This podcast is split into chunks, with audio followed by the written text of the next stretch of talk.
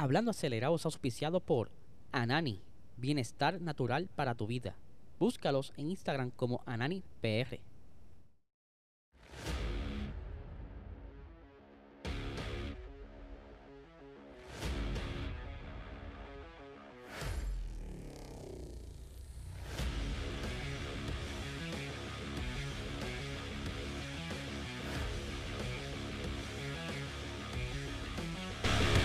Saludos amigos Fiebre y bienvenidos a todos a otra edición más de Hablando Acelerable. Habla Diesel, espero que se encuentren bien, ya hoy es martes. Estamos ya casi, casi, casi, casi llegando el viernes. Pero mira, Corillo, tranquilo que hoy, eh, para que sepan, estará saliendo otro vlog más ahí de mis aventuras bregando con mi carro. Estaré ahí cambiando el radio de mi carro, así eh, verán varios tips de la manera en que estuve cambiando, así que no se lo pueden perder durante el día de hoy va a estar saliendo, así que les estaré avisando a través de nuestro Instagram Puerto Rico Racing Sports. Les recuerdo, les recuerdo perdón, que se suscriban a este canal, dale like, dale a la campanita para que sigamos creciendo. Queremos llegar a los a los mil suscriptores antes que acabe el año, así que estoy confiando en ustedes. Ya lo saben, nuestro oficial principal Anani, papá, no hay mejor canal medicinal en la calle que no sea el de Anani. Ya lo saben, si quieres eh, calmar esos nervios, el estrés, la ansiedad, los dolores musculares, los dolores de espalda, dormir mejor. Busca estos productos en tu dispensario más cercano. Si no tienes licencia de cannabis medicinal, habla con tu médico, saca la licencia para que así consumas de este producto de alta calidad. Puedes conseguirlo en Instagram como PR y en Facebook como Nani es Salud. Hoy tenemos un episodio bastante interesante, ¿verdad? Hay varias noticias corriendo, en especial una que salió el día de ayer, ¿verdad? Vamos a arrancar con esa. Y es que el señor George Capito eh, renunció. Aparenta ser que no o no había negocio eh, o había una mejor oferta afuera. Todavía no se sabe muy bien por qué se fue, pero él no fue el único que se fue. También se fue el director técnico FX de, eh, de Mason. Disculpen ahí con la pronunciación del nombre. Se fueron dos entonces de William, George Capito y FX. Eh, obviamente hay muchas cosas corriendo ahora mismo en el paddock. Se está rumorando, ¿verdad? Que posiblemente haya recibido una oferta o que simplemente no, no se sentía cómodo ya en su posición. Él eh, entró a Williams una vez Williams fue adquirido por Darlington Capital. Eh, luego que Claire entregara al equipo en las manos de, de esta nueva entidad y que estuvo haciendo un buen trabajo él este logró, ¿verdad? Como que adaptarse rápido al, grupo de, de Williams, eh, hacer esa empatía con los pilotos y por lo menos conseguir varios puntitos para el equipo, que hacía mucho tiempo no conseguían tantos puntos, algo que no había podido lograr Claire, eh, que me extraña, ¿verdad? Ese movimiento todavía no hay como que algo, ¿verdad? Como una justificación, simplemente tenemos... Eh, las expresiones de lo que estuvo sucediendo desde parte de Williams. Dice, ha sido un enorme privilegio liderar Williams eh, Racing durante las últimas dos temporadas y sentar las bases para el cambio de rumbo de este gran equipo, dijo Capito. Estoy deseando observar el equipo su camino hacia el éxito y futuro.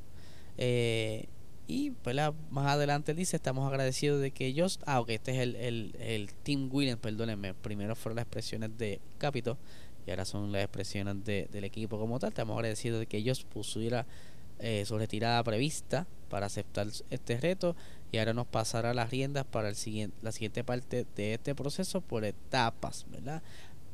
Ahora hay un reto que es más grande, conseguir un team principal para Williams eh, para Ferrari y si se mueve el de Alfa Romeo para Ferrari pues será entonces para Alfa Romeo. Hay un revoluto parece como si los pilotos hubieran terminado sus contratos pero en la realidad son team principal. De verdad que quiero ya verdad que se se sepa todo esto para entonces arrancar la temporada 2023 y hablando de team principal y uno de ellos que le encanta verdad el protagonismo me refiero a Content Steiner, que ya eh, hizo el anuncio como que su monoplaza del 2023 pasó las pruebas de choque. Ustedes saben muy bien que se le hacen pruebas de choque frontal, lateral y vertical, y más ahora con el accidente de One You Show, ¿verdad? Que esa zona tiene que estar bastante fuerte.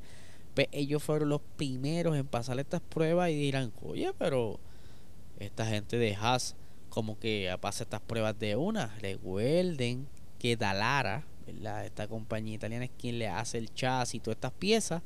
Eh, Haas como tal no construye, el Leo lo compran ya prehecho.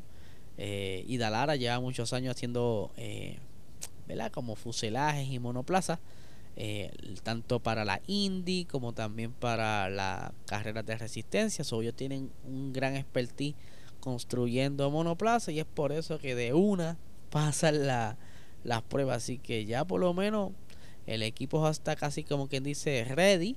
Es cuestión de ver las presentaciones ahí en febrero. O sea que ya estamos a ley de mes dos meses, dos meses y dos semanas ya está la gente ansiosa por ver los cambios de los monoplazas, aunque los cambios más importantes que estaremos pendientes serán los cambios de Ferrari. Y aquí, ¿verdad? Quiero hablarle sobre unos tres puntitos, tres o tres razones por las cuales Ferrari, ¿verdad? Este confía en su monoplaza 2023. Ustedes saben que este año ellos vinieron con ese diseño bastante eh, ingenioso, ¿verdad? Lo que le llaman esa, esa parte cóncava en los sidepods que le funcionó muy bien, que lo van a volver a traer en 2023. Eh, no va a haber muchos cambios en cuanto al físico. Si algo ya le funcionó, pues es cuestión de trabajar las oportunidades donde no funcionó. Y es a lo que vamos a hablar ahora. Primero, este monoplaza, al igual que otros monoplazas, tuvieron muchos problemas de flex, ¿verdad? De la parte del suelo del monoplaza demasiado flexible. Que estuvimos viendo, ¿verdad? Un montón de pruebas con esta parte, ¿verdad? Jugando eh, tanto con, con eh, en contornos eh, con rotos como también con un tipo de tensor para evitar la flexibilidad de estas partes por lo cual si Ferrari domina para el próximo diseño un, un balance de dureza en cuanto a esta zona del suelo ahí pudieran entonces alcanzar a, sacarle más provecho a la velocidad punta algo que tuvieron durante la primera parte de la temporada y que fueron perdiendo durante eh, la temporada ya que eh, Red Bull consiguió bajar de peso y darle esos ajustes que necesitaban para poder alcanzar la velocidad. Pero sí, por lo menos eh, dentro de estas razones que están confiando es el poder eh, eh, mejorar esa parte de la flexibilidad del suelo. Otra de las cositas, ¿verdad? Que están trabajando duro y es que ellos su debilidad durante esta temporada también fue el consumo de neumáticos, ¿verdad? Cómo se iba degradando y cómo iba teniendo problemas de estrategia. Hemos hablado cómo sus estrategias no eran las mejores, pero uno de los problemas de esa estrategia era la manera en que se desgastaban. Por lo cual, Ferrari es uno de los equipos quien está invirtiendo más tiempo en desarrollo de neumáticos y ustedes dirán, ¿cómo que están invirtiendo? Y es que ellos han dado la mano al grupo de Pirelli haciendo test privados con un montón de compuestos y ha sido el equipo que más ha ayudado a Pirelli para poder desarrollar estos, neumáticos, por lo que entonces ya han visto eh, ciertas simulaciones en, en, la parte virtual, ¿verdad? En, los sim racers, cómo eh, ha ido mejorando los compuestos de Pirelli, por lo cual entonces el año que viene se espera que Ferrari no tenga tantos problemas con el desgaste de los neumáticos, que eso sería entonces otra ventaja más. Si ya tienes eh, velocidad punta y puedes controlar la degradación para así tener una muy buena estrategia, eso sería otro plus. En adición a esto, ya habíamos hablado sobre eh, el motor.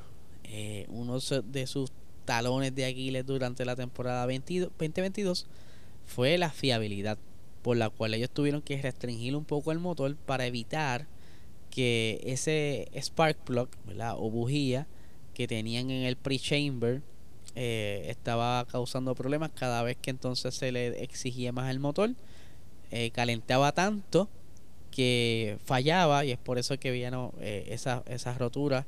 Incluso vimos hasta fuego en un momento dado en el Gran Premio de Austria cuando el monoplaza de Carlos Sainz cogió fuego.